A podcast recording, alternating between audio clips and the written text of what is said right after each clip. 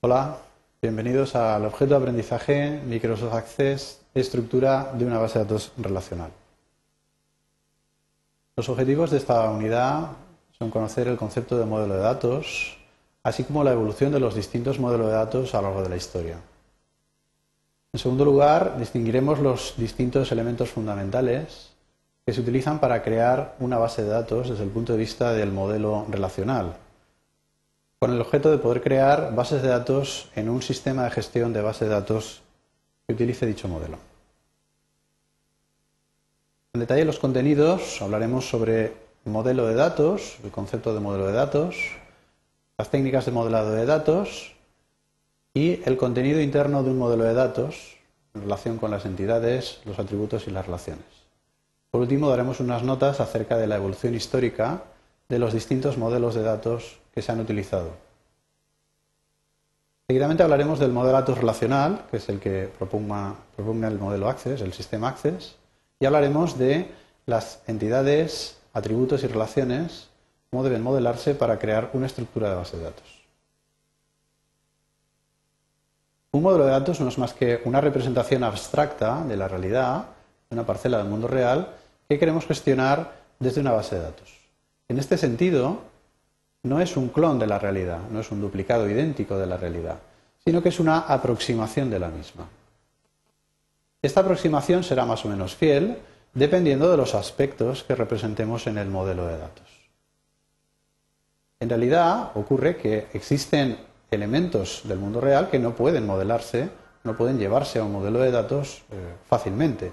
Por lo tanto, estos elementos o bien son obviados o bien son directamente eliminados, con lo cual perdemos esta parte de la realidad en el modelo. Las técnicas de modelado de datos nos permiten abstraer de la realidad aquellos elementos que queremos formen parte de una base de datos. En este proceso partimos de la observación del mundo real y extraemos aquellos elementos importantes que queremos que queden reflejados en nuestro modelo. En este sentido, nuestra fotografía de la izquierda representaría a una persona, una chica, que existe como tal en el mundo real, y la técnica de modelado nos obtendría una representación de dicha persona, una entidad, un ítem, un ente llamado persona, del cual queremos obtener información, mantener información o averiguar algún tipo de característica. Por lo tanto, los datos en un modelo de datos representan aquella información que queremos mantener y explotar posteriormente en la base de datos. Tendremos dos tipologías de datos, aquellos datos que son necesarios y que obligatoriamente deberíamos obtener o extraer de esta realidad, por ejemplo, de una persona, igual es eh, interesante almacenar su DNI, su nombre o su sexo. Asimismo, podemos tener otro conjunto de informaciones, de datos, que, aun no siendo inicialmente relevantes, sea necesario contemplarlos y almacenarlos en el modelo con el fin de darle un uso posterior. En la fase de explotación de la información, quizás queramos obtener información sobre la edad de la persona. Entonces, la edad es un dato que se calcula dinámicamente y podamos pensar en que hay que almacenar su fecha de nacimiento para calcular en cada instante su edad. Otra parte importante de un modelo de datos son las restricciones. Las restricciones representan condiciones, circunstancias, situaciones que deben verificarse en todo instante para reflejar lo más fielmente a la realidad. Por ejemplo, si en la, realidad observamos que las personas miden entre 1 y 2,5 metros, esta es una situación que se da. No existen personas más bajas de un metro o superiores a dos metros y medio debemos reflejar esta restricción en nuestro modelo para que el modelo contemple únicamente aquellos casos que se dan en la realidad y no permitiendo que existan otros que la realidad no contempla. Exactamente igual podríamos pensar en el sexo de una persona. Solamente se conocen dos sexos, hombre y mujer. No hay un tercero, un cuarto o un número indefinido de sexos. El tercer elemento importante de un modelo de datos representan a las relaciones. Las relaciones representan circunstancias y situaciones del mundo real que implican a varias entidades o a varios datos simultáneamente. Por ejemplo, en nuestra fotografía vemos a una persona conduciendo un coche. Esta situación es real, esa fotografía se ha tomado de la realidad. Una técnica de modelado obtendría dos informaciones separadas, por un lado la información de la persona y por otro lado la información del vehículo.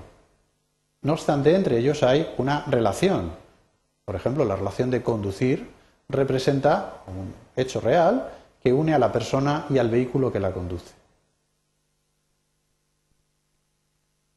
Respecto a la evolución histórica de los modelos de datos a lo largo del tiempo, han ido variando la manera en la que se representaban dichos modelos. En primer lugar, se utilizó un modelo denominado jerárquico, donde básicamente la información que se extraía de la realidad se estructuraba en forma de árbol, algo similar a un organigrama de una empresa, donde cada nodo del árbol representaba los elementos importantes del mundo real.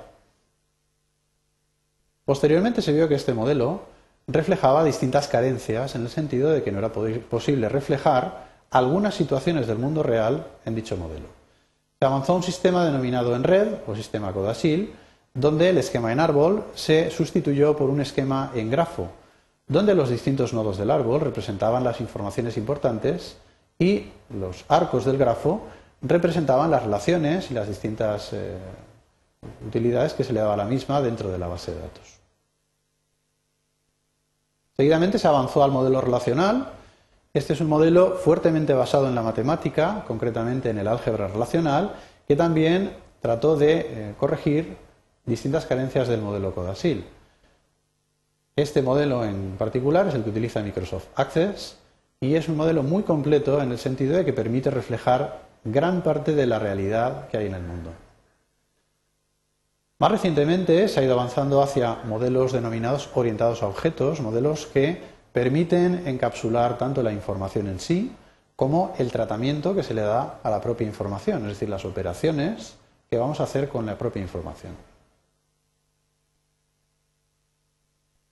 El modelo de datos relacional, que es el que tratamos de estudiar con la herramienta Microsoft Access, basa su estructura interna en lo, que denominamos entidades. Una entidad representa cierta parte del mundo real que tiene unas características que las diferencian del resto.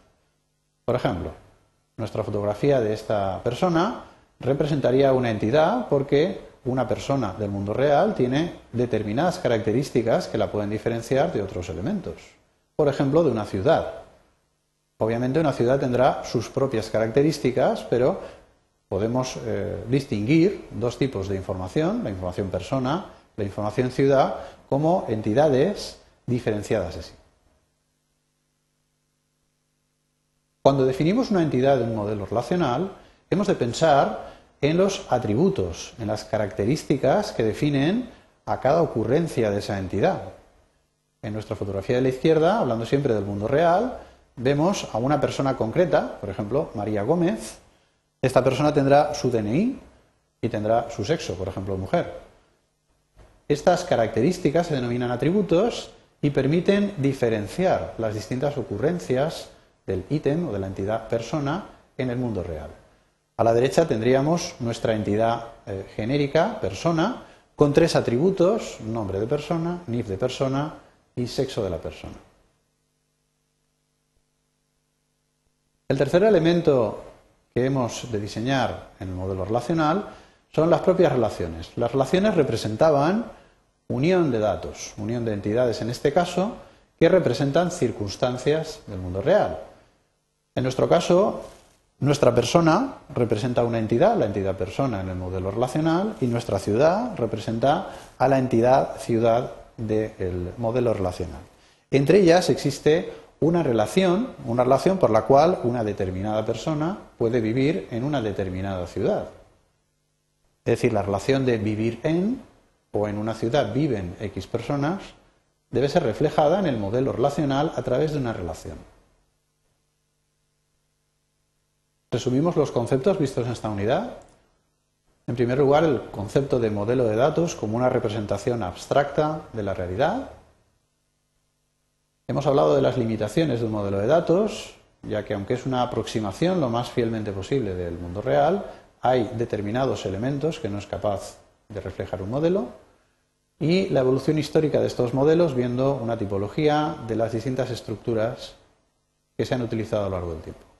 Nos hemos centrado en el modelo relacional, viendo un poco cuál era su estructura desde el punto de vista de entidades y sus atributos, restricciones y relaciones como unión entre distintas entidades. Esto es todo. Gracias por su atención.